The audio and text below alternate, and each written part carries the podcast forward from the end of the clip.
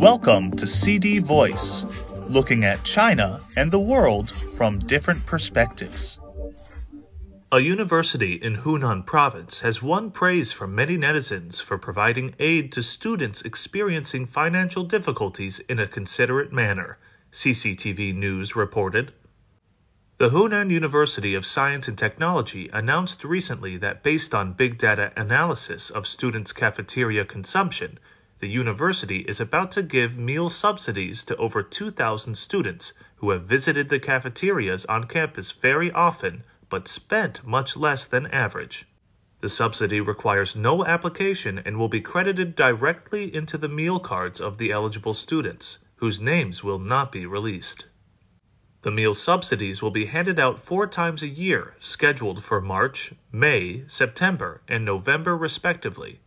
The university will allocate 1 million yuan, $146,612, annually for the subsidies. Some students from poor families, due to various reasons, are reluctant to apply for financial aid, said Liang Hongjun, deputy director of the university's logistics department so the university chose to hand out the subsidy discreetly, hoping to provide real help to students in need and at the same time protect their self esteem, he said.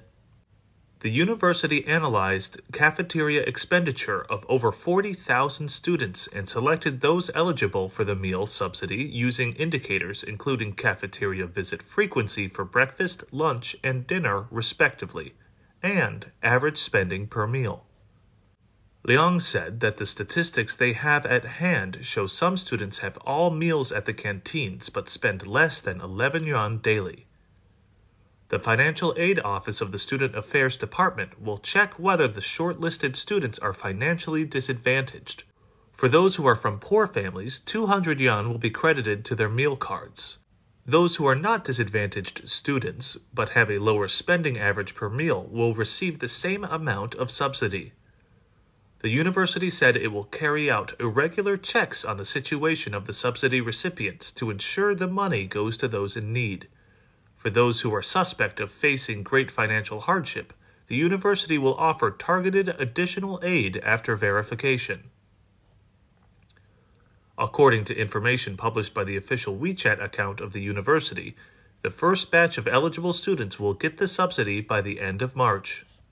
I am Ryan Usher. That's all for today. For more news and analysis, buy the paper. Until next time.